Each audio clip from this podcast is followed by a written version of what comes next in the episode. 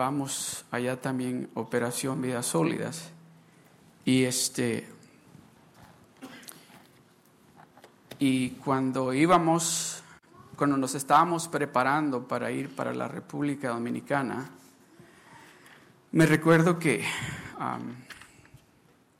el pastor que iba con nosotros de la congregación de inglés me dijo, pastor, este, prepárese porque allá va a tener que predicar unas dos veces. Oh, ya pusieron retratos ahí. Good job, man. ese es allá, ese es, ese es el grupo de, de pastores y líderes que estuvimos entrenando allá en la República Dominicana para que ellos puedan correr con lo que nosotros aquí conocemos como operación vidas sólidas. Y este, pero lo que quiero compartir primero antes de, entrar en la palabra de Dios es que me recuerdo que el pastor me dijo, usted tiene que predicar y va a predicar dos veces o quizás tres veces.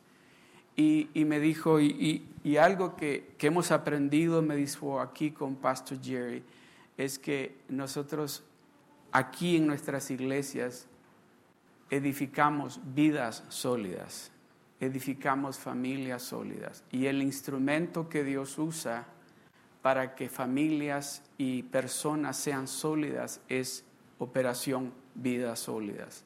¿Cuántos han tomado ya el nivel 1, el nivel 2? Amén.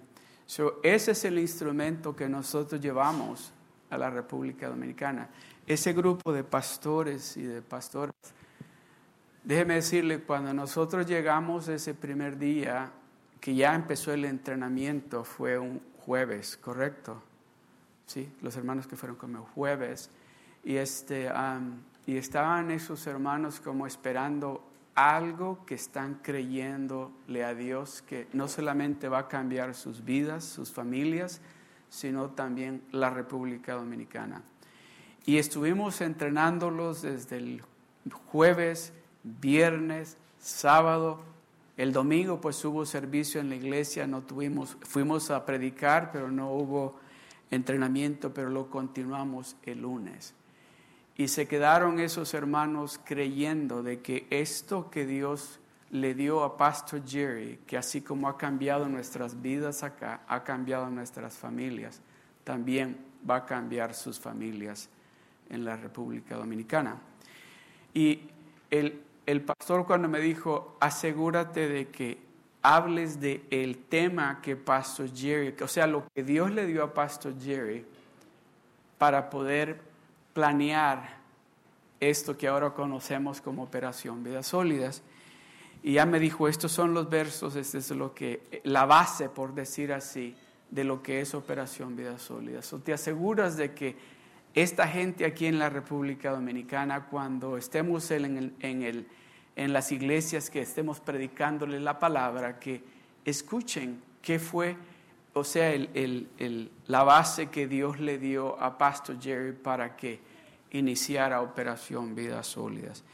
Y estuve hablando con ellos eh, dos veces, este, que me tocó predicar en diferentes congregaciones, pero algo que me, que me llamó mucho la atención a mí en ese país de la República Dominicana es que fuimos a, a, varios lugares a mirar y anduvimos por lugares donde no sabíamos si la gente era cristiana, ¿verdad? Es como que si usted se va al, a comprar comida, no sabe si la gente de ahí que trabaja ahí son cristianos o van a la iglesia o va al mall y no sabe si le... Pero algo que me llamó la atención a mí en ese país fue de que la primera vez que me sucedió, pues dije yo, quizás la persona, ella es cristiana. Estábamos en, en, en íbamos a comer y le digo a la muchachita que me estaba cobrando, le digo, Dios te bendiga.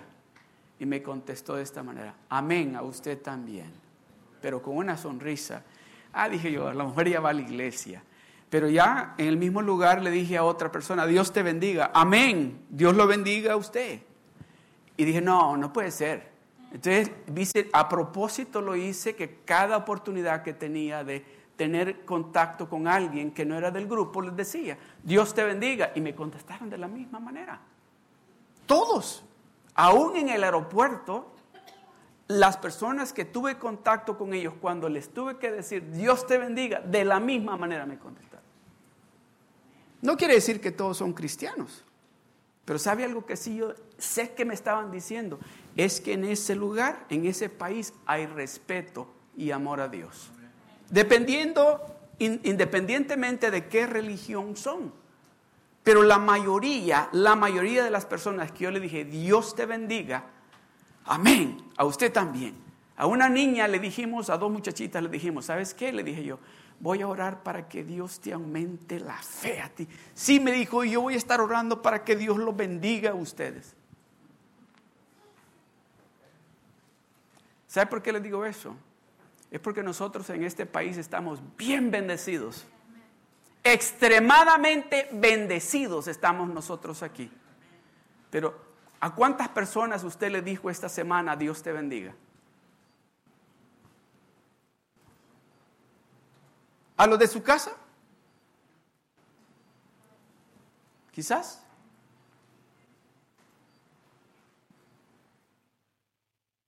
Yo le he dicho a varias personas afuera de mi casa, Dios te bendiga, y me han mirado como, ¿qué?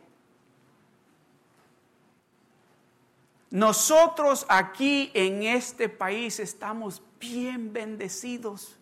Y Dios nos está diciendo, abran los ojos y miren. Ábranse los oídos para que escuchen, presten atención a lo que está pasando.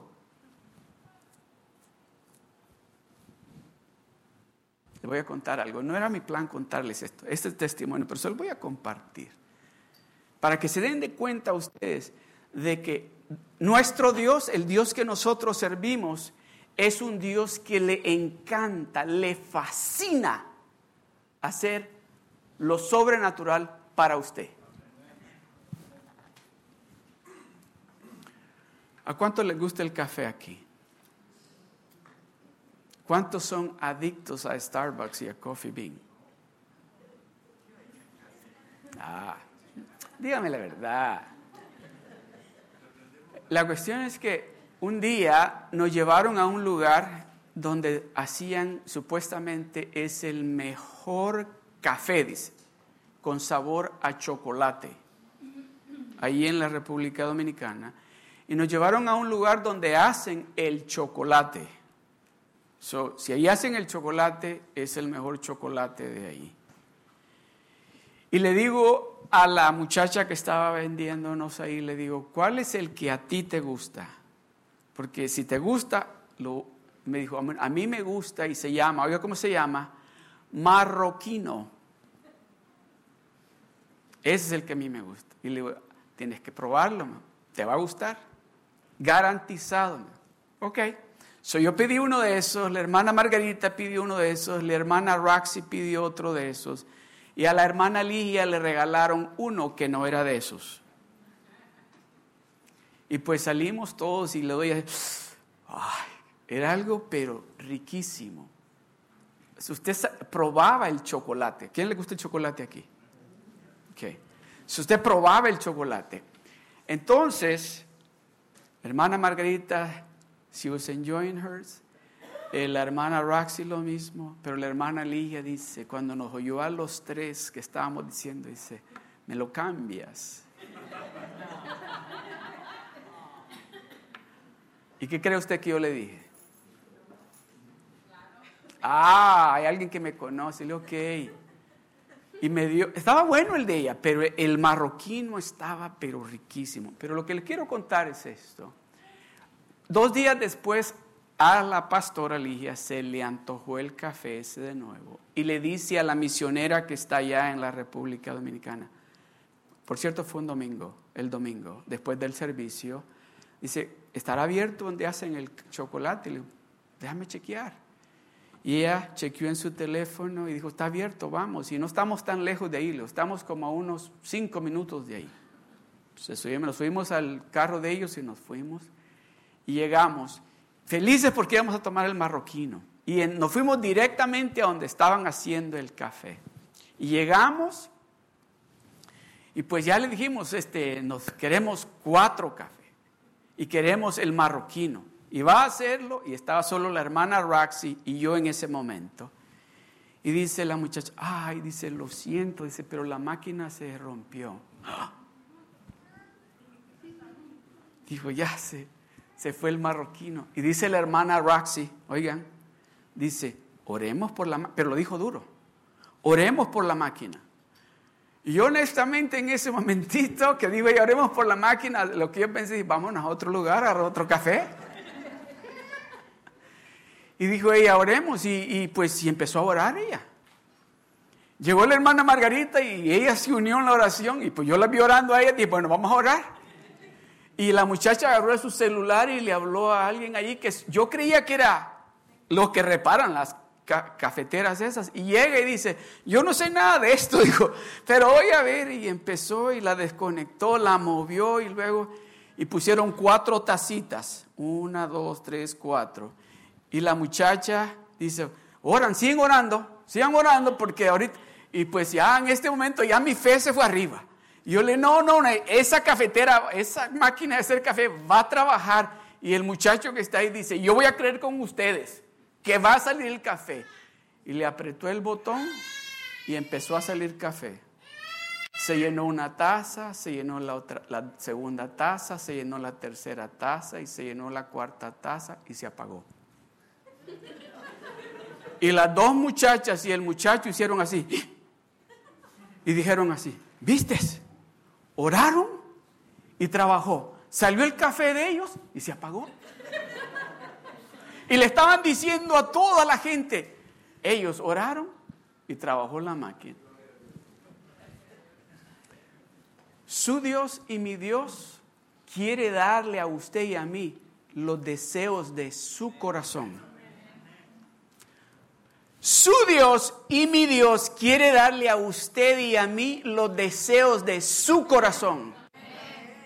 Tal vez usted está pensando, pero ¿qué importancia tiene una taza de café? Déjeme decirle, en ese momento para Dios dijo, o mis hijos lo quieren. Se lo voy a dar, que y se arregló la máquina como por cinco minutos en lo que salió el café y se dañó. Se apagó. Ese Dios es el que estamos adorando aquí en este lugar, en esta tarde. A ese Dios es que nosotros alzamos nuestras manos ante su presencia es que lágrimas salen de nuestros ojos, pero de alegría, de gozo, de saber de que estamos en su presencia, de saber de que estamos en la presencia de ese Dios todopoderoso, de ese Dios el que nos dice a usted y a mí, yo quiero darte a ti los deseos de tu corazón. Hay un requisito hay un requisito para que Dios le dé a usted los deseos de su corazón. Los que tienen hijos van a entender esto.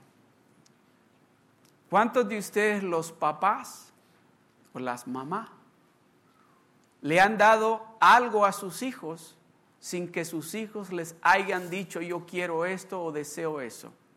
Porque ustedes lo pensaron o porque ustedes lo soñaron. Ninguno de ustedes, o tal vez alguno. Tuvo que haber llegado su hijo o su hija con usted y le dijo, Mom, Dad, I want, I really want this. Can you give it to me? I really, really, really. Le han dicho eso, ¿verdad? Really, really, really want that. Y usted le ha contestado, I really, really, really want to give it to you. Y muchas veces algunos de ustedes, algunos de nosotros, hemos hecho hasta lo imposible para darle a nuestro hijo eso que nos está pidiendo. Y dice la palabra de Dios, dice, si ustedes, dice, está hablando con los papás, si ustedes, dice, siendo malos, saben dar buenas dádivas a vuestros hijos, dice, cuanto más vuestro Padre Celestial. So Dios quiere darle a usted los deseos de su corazón, pero hay un requisito. Ese requisito es el que le dije. Sus hijos vienen con ustedes y les dicen, ¿me puedes comprar esto? Te prometo que voy a arreglar mi cuarto todos los días, pero ¿me lo compras? Te prometo que voy a lavar los platos todos los días, pero ¿me lo compras?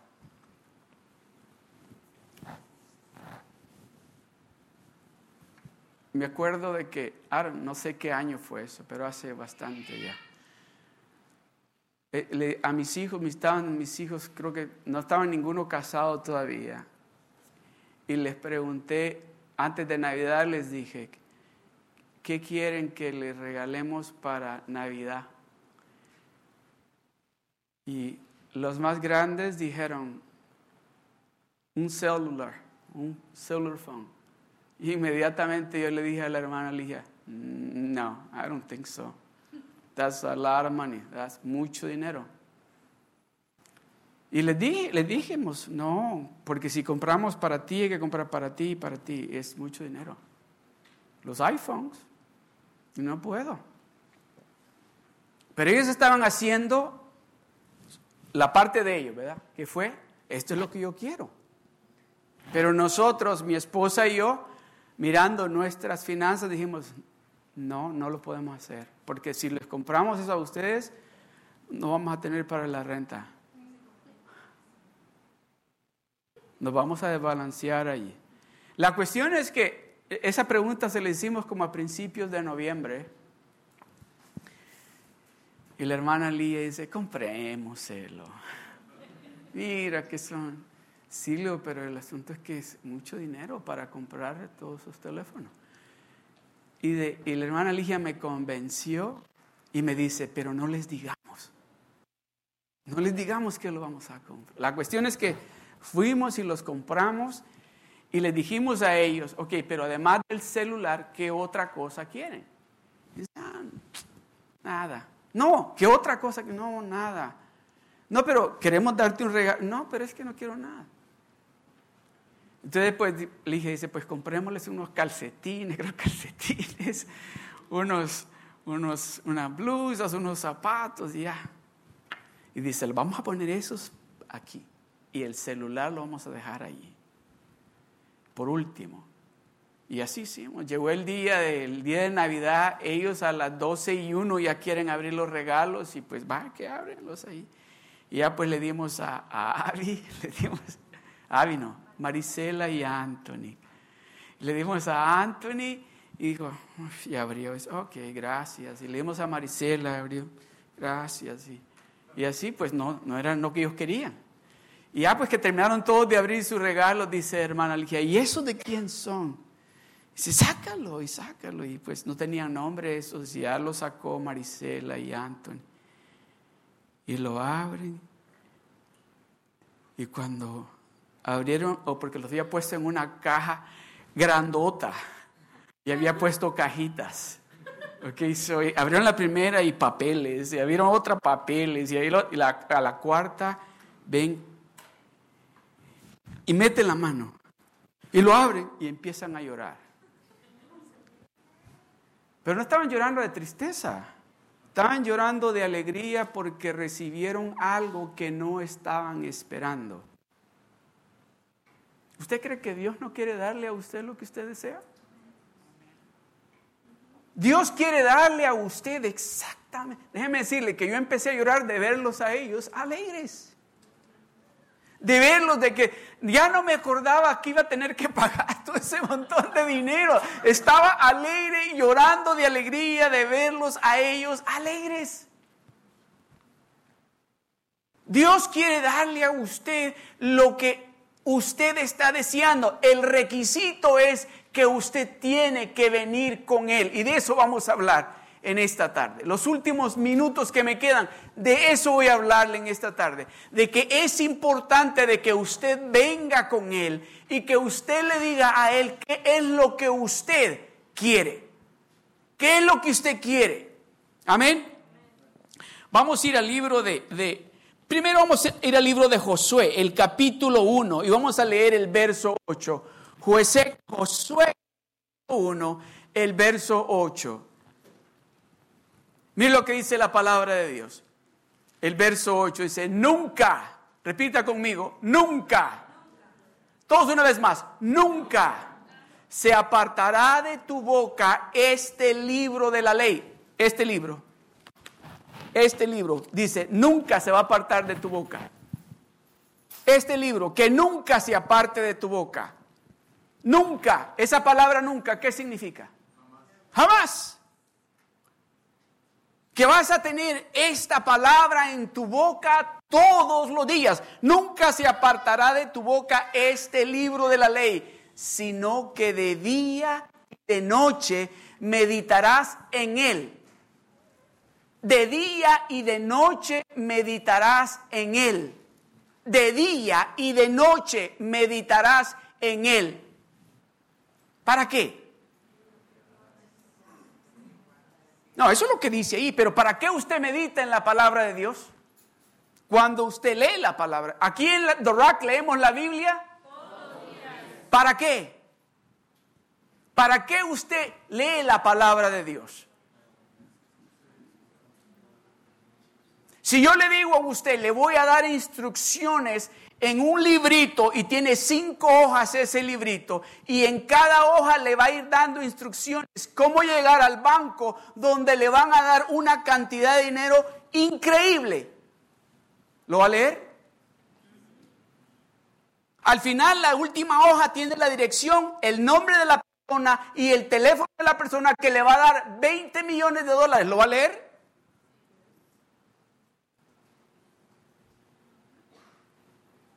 Y en este libro se encuentran todos los tesoros que usted anda buscando. En este libro usted encuentra la respuesta a cualquier situación que usted esté pasando.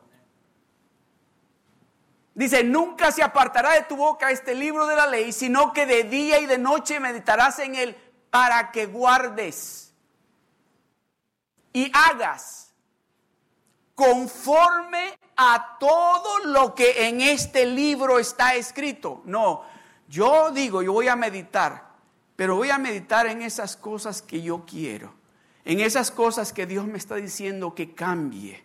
Esas cosas que Dios me está diciendo a mí que deje de hacer, esa forma de vivir que Dios me está diciendo a mí que deje de vivir, eso no lo voy a poner en práctica. Para que guardes y hagas conforme a todo lo que en él está escrito. Todos conmigo. Leamos esta última parte. ¿Listos? Uno, dos y tres. Porque bien.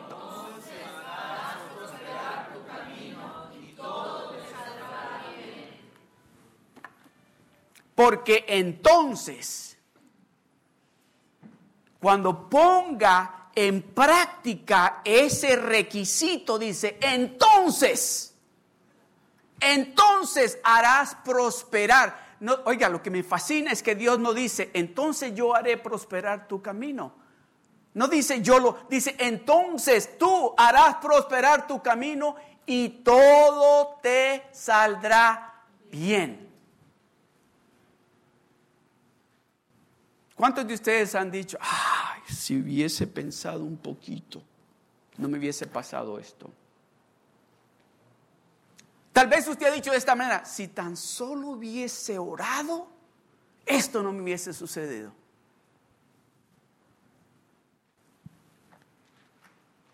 Ya Dios no quiere de que usted y yo estemos hablando de esa manera. Por eso Él nos dice que este libro no se tiene que apartar de mi boca, porque yo he estado hablando mis emociones, lo que ha estado saliendo de mi boca son mis propias palabras.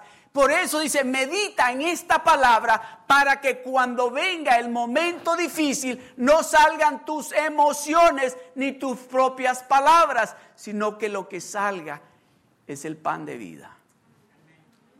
¿Para qué? Para que hagas prosperar tu camino, para que todo te salga bien. ¿Cuántos quieren que todo les salga bien? ¿Cuántos quieren que todo prospere en su vida? Ahí está el, el requisito. Ahí está el requisito. Hay que pasar meditando en este libro. Es importante que pasemos tiempo en este libro pidiéndole a Dios, Señor, revélame qué es lo que me estás diciendo. Señor, explícame, dime cómo tengo yo que comportarme en este trabajo, cómo yo tengo que actuar como padre, como esposo, como hijo, como hija. Ahí está. Ahí se encuentra. Si usted está pasando alguna dificultad, examine su corazón. Si usted está pasando algo difícil, examine su corazón. Especialmente, especialmente si está preocupado. Porque si Dios es el que está guiando su día, su vida, usted no va a estar preocupado, no va a estar angustiado. Lo que va a estar saliendo de su boca es esto. Jehová es mi pastor. ¿Y qué? y nada me faltará. ¿Se fija la diferencia? Entonces, el requisito es, es importante de que nosotros meditemos en la palabra de Dios, no solamente los domingos, o no solamente cuando estamos pasando momentos difíciles, sino que Dios nos está diciendo, esto es una relación conmigo, porque yo quiero estar compartiendo contigo los secretos que yo tengo para ti todos los días. Yo quiero mostrarte a ti y enseñarte a ti cómo tú vas a pasar y a resolver esa situación porque estamos platicando continuamente. ¿Están listos? Vamos al libro de Lucas capítulo 6, el verso 46 al 49. Si esto es como lo contrario, a los que no están haciendo lo que dice el libro de Josué. Porque en el libro de Josué Dios está hablando con sus hijos, con su pueblo, y nos está diciendo, si ustedes meditan en este libro de la ley, de día y de noche, todo les va a salir bien. Porque van a empezar a caminar y a escucharme tan clarito que no se van a equivocar en ninguna de las decisiones que ustedes van a tomar en lo que respecta a su vida, en lo natural y a su vida espiritual. Dice, ¿por qué? Es una pregunta, ese es Dios hablando. ¿Por qué me llamáis Señor, Señor y no hacéis lo que yo digo? Pasa tiempo, dice, medita en mi palabra de día y de noche para que todo te salga bien, para que hagas prosperar tu camino. No me levante la mano. Pero ¿cuántos quisieran de que esa forma que han estado viviendo se acabe en este día? En este día. Poder decir mañana por la mañana, gracias Señor, porque gané la batalla. Gracias Señor. Gracias Señor porque me has dado la victoria en mi hogar, con mi esposo, con mi esposa, con mis hijos. Gracias Señor porque me diste la victoria con esa enfermedad que el doctor dijo que yo iba a tener para el resto de mi vida. ¿Por qué me llamáis Señor, Señor y no hacéis lo que yo digo? El siguiente verso. Todo aquel que viene a mí y oye mis palabras y las hace, os indicaré a quién es semejante. Déjenmelo ahí. Todo aquel que viene a mí y oye mis palabras y las hace, no es de venir solamente los domingos con Él. Es de constantemente, es de todo el tiempo. Por eso dice, todo aquel que viene no dice el que vino o el que va a venir. Dice todo aquel que viene, todo el tiempo, todo el tiempo, todo aquel que viene a mí, dice Dios.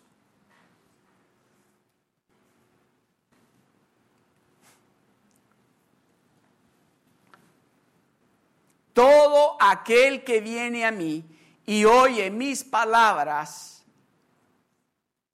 y oye mis palabras, muchos venimos, Muchos venimos y oímos lo que Dios nos está diciendo. Pero no hacemos lo que Dios nos está diciendo que hagamos. Pero aquí dice Dios, yo les voy a enseñar a ustedes lo que sucede con alguien que viene, que oye y hace lo que va a pasar. Todo aquel que viene a mí y oye mis palabras y las hace, os indicaré a quién es semejante. El verso que sigue. Dice, semejante es al hombre que al edificar una casa cavó y ahondó y puso el fundamento sobre la roca.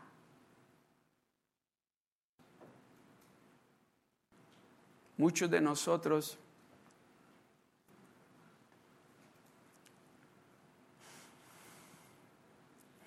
Muchos de nosotros, ¿sabe cómo se escarba? ¿Alguien ha visto que usan pico se llama, o una pala? En mi país hay algo que no sé si también en México que le llaman asadón, que es y que también sirve para. ¿Qué usan ustedes? Pico y pala y el asadón. ¿También? Espiritualmente, ¿usan ustedes el asadón o usan la pala? O el pico, porque el pico tiene una punta y tiene también, es una punta que está bien sharp y al otro lado tiene otra un poquito más ancha que también, y dice, o se rompe de este lado o se rompe con el otro, pero vamos a escarbar. ¿Cuál usted usa? Muchos de nosotros estamos usando cucharas y no de metal, plásticas que se rompen a cada rato. Y queremos hacer un fundamento, queremos, queremos poner ese lugar que esté fuerte y estamos escarbando ahí.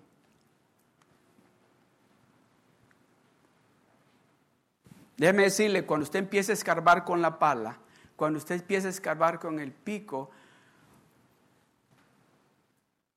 hoy que fuimos a Guaymas, el hermano Tony dijo, ok, hay que escarbar allí porque hay una pipa que está rota. Pero no nos dijo de qué era la pipa. Y pues, y déjeme decirle, es en el desierto y esa ese barro está duro. Y hay unas piedras así de grandes. Y yo vengo y le digo, déjame lo que yo ahorita, yo aquí le hago. Y le hago, uno, dos, mejor usted. Usted se mira más fuerte. Y llegó el otro hermano y le dio tres. Y otro, como cinco. ¿Sabe cuánto tiempo nos tomó en escarbar así? Desde como las 7 de la mañana hasta como a las 2 de la tarde, porque estaba duro. El asunto es este, de que cuando llegamos ahí donde estaba, salió un olor. Y muchos de nosotros cuando empezamos a escarbar empiezan a salir esos, y hay gusanos. Hay cosas ahí que están bien podridas hay que sacar todo eso y hay que ponerle piedras y hay que ponerle cemento para que esté fuerte. Porque dice, oiga lo que sigue, semejante es al hombre que al edificar su casa cavó y ahondó, puso el fundamento sobre la roca y cuando vino la inundación, el río dio con ímpetu, con toda la fuerza contra aquella casa, pero no la pudo mover porque estaba fundada sobre la roca.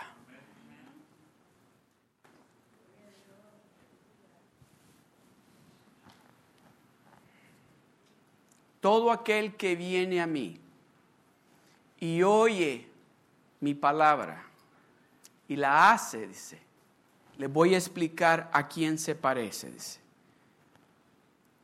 ¿Sabe lo que yo quiero decir?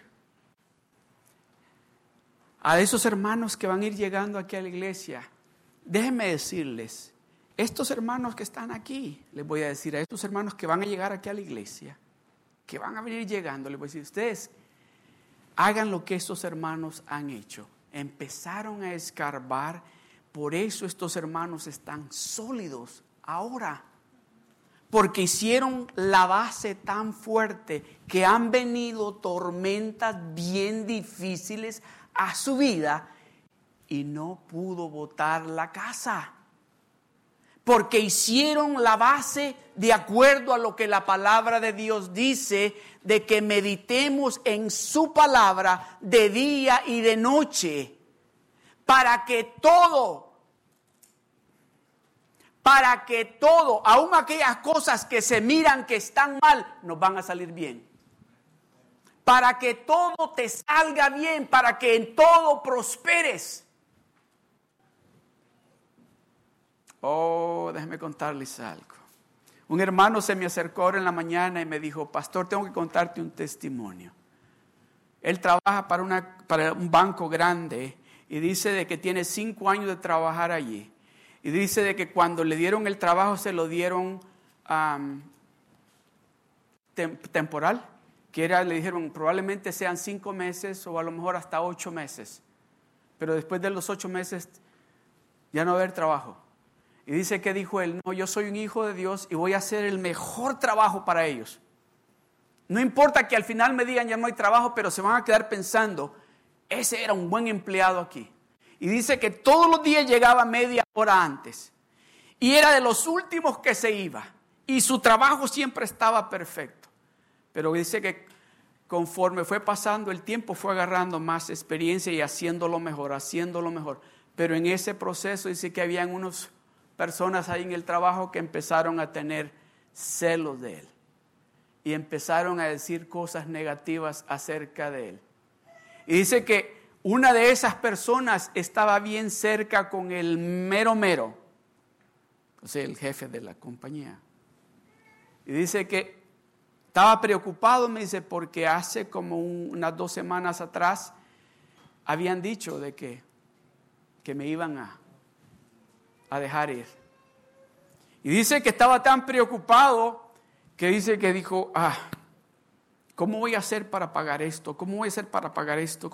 Y dice que se pasó casi toda una noche pensando, ¿cómo voy a hacer con esto? ¿Cómo voy a hacer con esto? ¿Cómo voy a hacer? Y que dice las cinco y media de la mañana, dice que, bueno, yo tengo que dormir. Y durmió como media hora, se levantó y se fue al trabajo. Y que camino al trabajo le dijo Dios así, dice, ¿y qué resolviste con no dormir? ¿Ya se te olvidó quién está contigo? ¿Ya se te olvidó para quién trabajas tú? Eso fue lo que tú me dijiste a mí cuando te di el trabajo. Que no trabajabas para ellos, sino que para mí. Y por eso has hecho el trabajo con excelencia. Y dice que ese día había un evento, ese día había un evento allí en su compañía que el CEO, el jefe grande, iba a como a, presentar a los empleados que de acuerdo a él eran empleados buenos. Y dice que él está pensando, uy, ojalá que después de aquí no me vayan a decir, ok, ya. Y, y estoy ahí, dice, en la reunión y ahí está lleno de todos los empleados de las diferentes oficinas.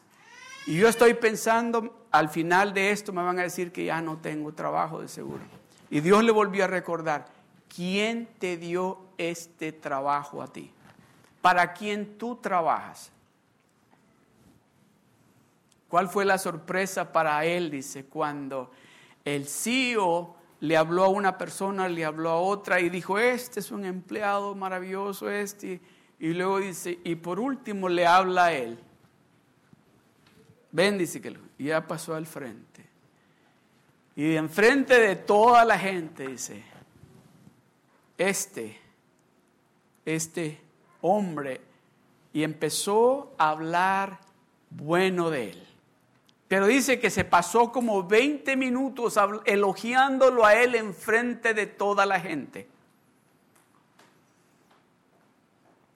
Después que terminó, dice que él ya iba para bajarse de donde estaban en la plataforma y espérate, dice que espérate. Y dice que le dijo, tienes cinco años de trabajar para nosotros Y quiero darte el premio que le doy, que le damos en esta compañía a los empleados cuando tienen 10 años, pero te la vamos a dar a ti. dice que él en ese momento, dice, honestamente, se sentió un orgullo, pero, pero por sabiendo de que Dios me está respaldando. dice que miraba para ver a aquellos que habían estado hablando mal de él para que se dieran de cuenta de que Dios está con él. Dios está con usted. Dios está con usted. Dios dice en su palabra que nunca lo deja ni lo abandona. Dios está con usted, aun cuando hay aquellos que quieran tal vez hacerle daño a usted, Dios lo está cuidando a usted. Pero ¿qué dice la palabra? Póngame el verso de nuevo en Lucas, por favor. El verso 47. Póngamelo de nuevo. Dice, todo aquel que viene a mí, todo aquel que viene a mí, es importante de que como hijos de Dios nos demos de cuenta que sin Dios o con Dios solamente los domingos nos vamos a encontrar en dificultades grandes. Nos vamos a encontrar en momentos que vamos a poner en práctica no la palabra de Dios, sino nuestras emociones y nuestras propias palabras. Si Dios no es parte de nuestra vida diaria, vamos nosotros a estar actuando de acuerdo como nuestra carne quiere actuar. So es importante venir con Él y decirle, Señor, aquí estoy. Y déjeme decirle algo. Cuando venimos con Dios no venimos con las manos vacías. Cuando usted venga con Dios, no venga con sus manos vacías, porque el pueblo de Dios, Dios le dijo al pueblo de Dios, cuando ustedes vengan a mi casa, traigan para el sacrificio de la iglesia. Cada año que el pueblo llegaba al templo llevaban el sacrificio y hasta el más pobrecito llevaban que sea un pajarito para presentárselo a Dios. Y muchas veces nosotros venimos con Dios y no es que Dios diga, ah, solo me traes tus necesidades. Dios quiere también que usted venga y alce sus manos. Dios quiere que usted venga y le diga, Señor, tú te amo, Señor. Te amo, Señor, por ese sacrificio que tú hiciste por mí. Pero muchas, la, mayoría de las veces venimos con Él y le decimos, Señor, esto es lo que yo quiero. Esto es lo que yo necesito. Y no es que Dios le vaya a decir a usted o a mí, ¿sabes qué? Tú solo vienes conmigo cuando me necesitas. No, Dios no es de la misma manera que usted y yo somos. Dios le quiere ayudar a usted, pero Dios también quiere que usted traiga algo para Él.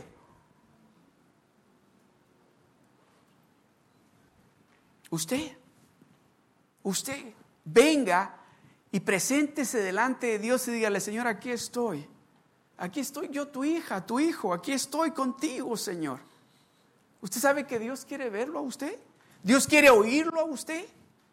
Dios quiere oír de su boca, decirle a Él, especialmente en ese ambiente donde sabemos de que Él está presente, que como cuerpo de Cristo le digamos, Señor, te amamos. Señor, es algo especial estar en tu presencia. Señor, no hay nada que se compare que estar en tu presencia. Esos hermanos allá en Guaymas, esos hermanos en la República Dominicana, déjeme decirle, cuando llegan a la iglesia, llegan a la iglesia a adorar a Dios. Llegan a adorar a Dios, un calor tremendo que hacen Guaymas un calor terrible que hace en la República Dominicana y llegan a ese lugar con aquel calor y miren nosotros aquí con aire acondicionado. Esos hermanos ahí andan buscando quien los lleve a la iglesia y aquí creo que la mayoría tenemos un carro y con aire acondicionado y estamos diciendo, ah, maybe it's too hot. I don't know if I want to go to church today. It's time to wake up, people. It's time to wake up.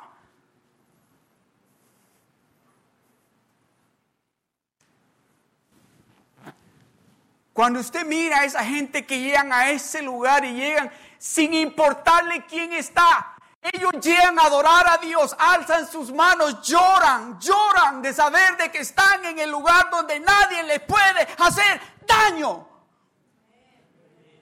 Este lugar es santo porque Dios está aquí. Este lugar es santo porque la presencia de Dios está aquí. Eso no era parte de lo que quería decirles, pero se lo voy a decir. ¿Sabe qué? Tiene usted que ser tan intencional que en el momento que usted se baja del carro allá afuera, saber de que va a entrar a un lugar santo, deje el celular en el carro, apáguelo. Así. En el momento que usted entra ahí, olvídese, entre y empiece a adorar a Dios, porque Dios está aquí.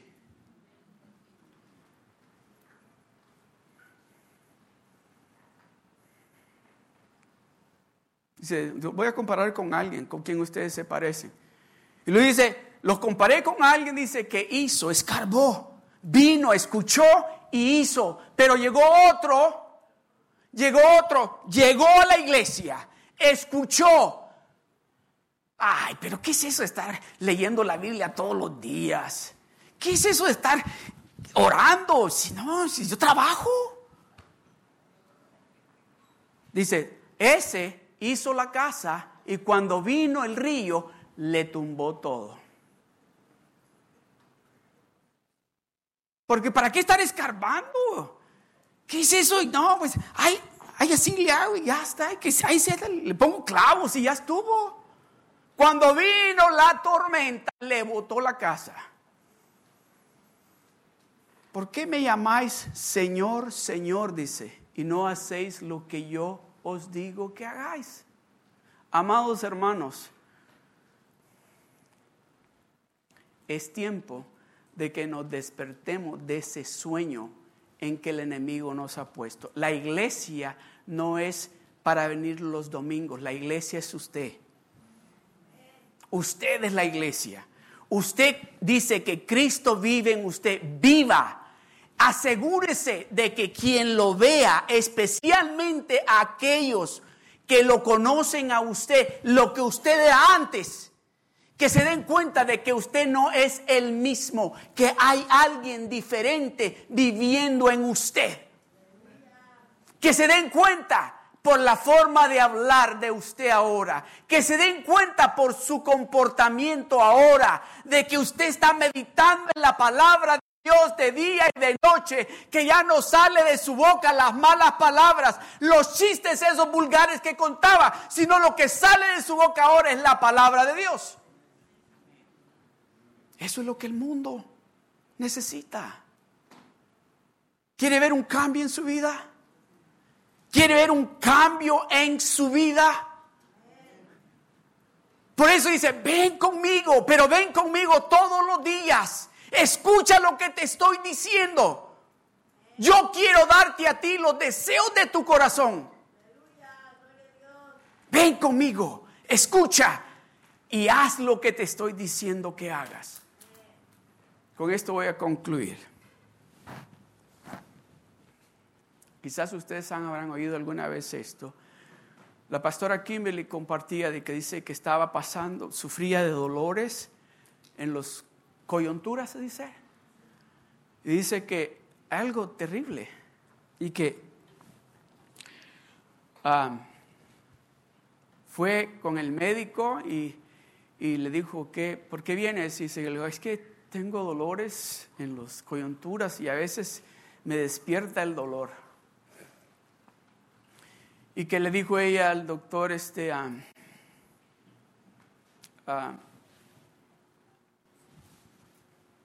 ¿qué cree usted que será? Ah, bueno, le dijo, pues vamos a hacer un examen y eso, y, pues, y luego regresas para darte el resultado. Vamos a ver qué es el problema. La cuestión es que dice que, no sé si a la semana siguiente, después de la cita con el médico, fueron a, a una iglesia y, el pastor que estaba predicando dice que dijo, este, así, dice que yo, estaba, yo sufría mucho de dolores en mis coyunturas y y empecé a orar y a pedirle a Dios que me, que me dijera, que me indicara qué es lo que estaba causando este dolor. y que Dios le dijo, dice que le dijo el café, deja de tomar café. Y dejé de tomar café, dijo el pastor que estaba predicando, y se acabaron mis dolores de huesos y mis coyunturas. Y que entonces ella dijo, ah, a lo mejor eso es lo que me... porque dice que le gusta el café. Y vino y dice que cuando fue con el médico a el resultado, el doctor le dijo, pues no, todo, todo se mira bien. Y que ella le dice al doctor, ¿será que quizás el café? Ah, no, le dice, el café no hace nada. No, el café no, el café, bueno es el café. Y dice que ella pues siguió tomando café, pero que el dolor seguía. Y dice que, bueno, voy a, voy a parar el café. Paró de tomar café y se le quitaron los dolores.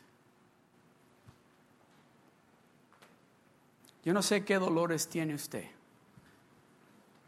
No sé si son los huesos, es su cabeza, su estómago, su corazón, su cerebro.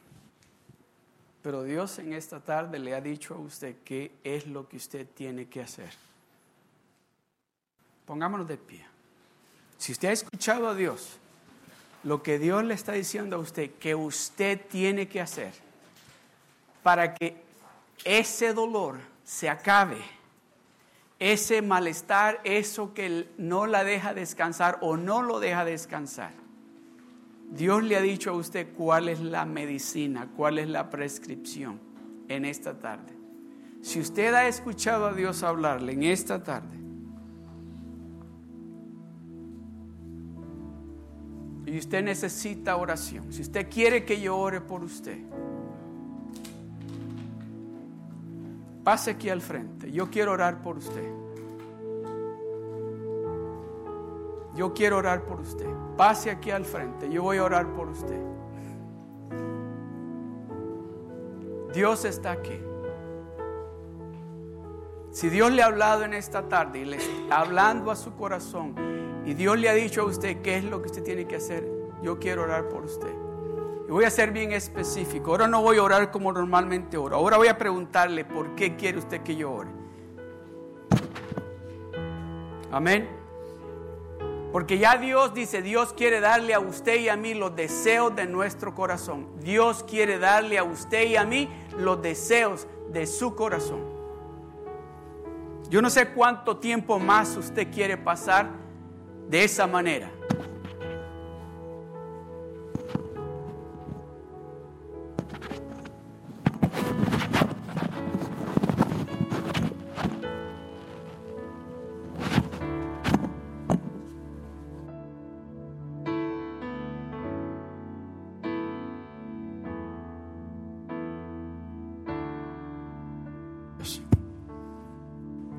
Señor. Gloria a Dios. Quiero que todos, con sus rostros inclinados, sus ojos cerrados, mientras yo estoy orando por estas hermanas acá, que todos estén orando, todos estemos orando, porque Dios está aquí, Dios está aquí.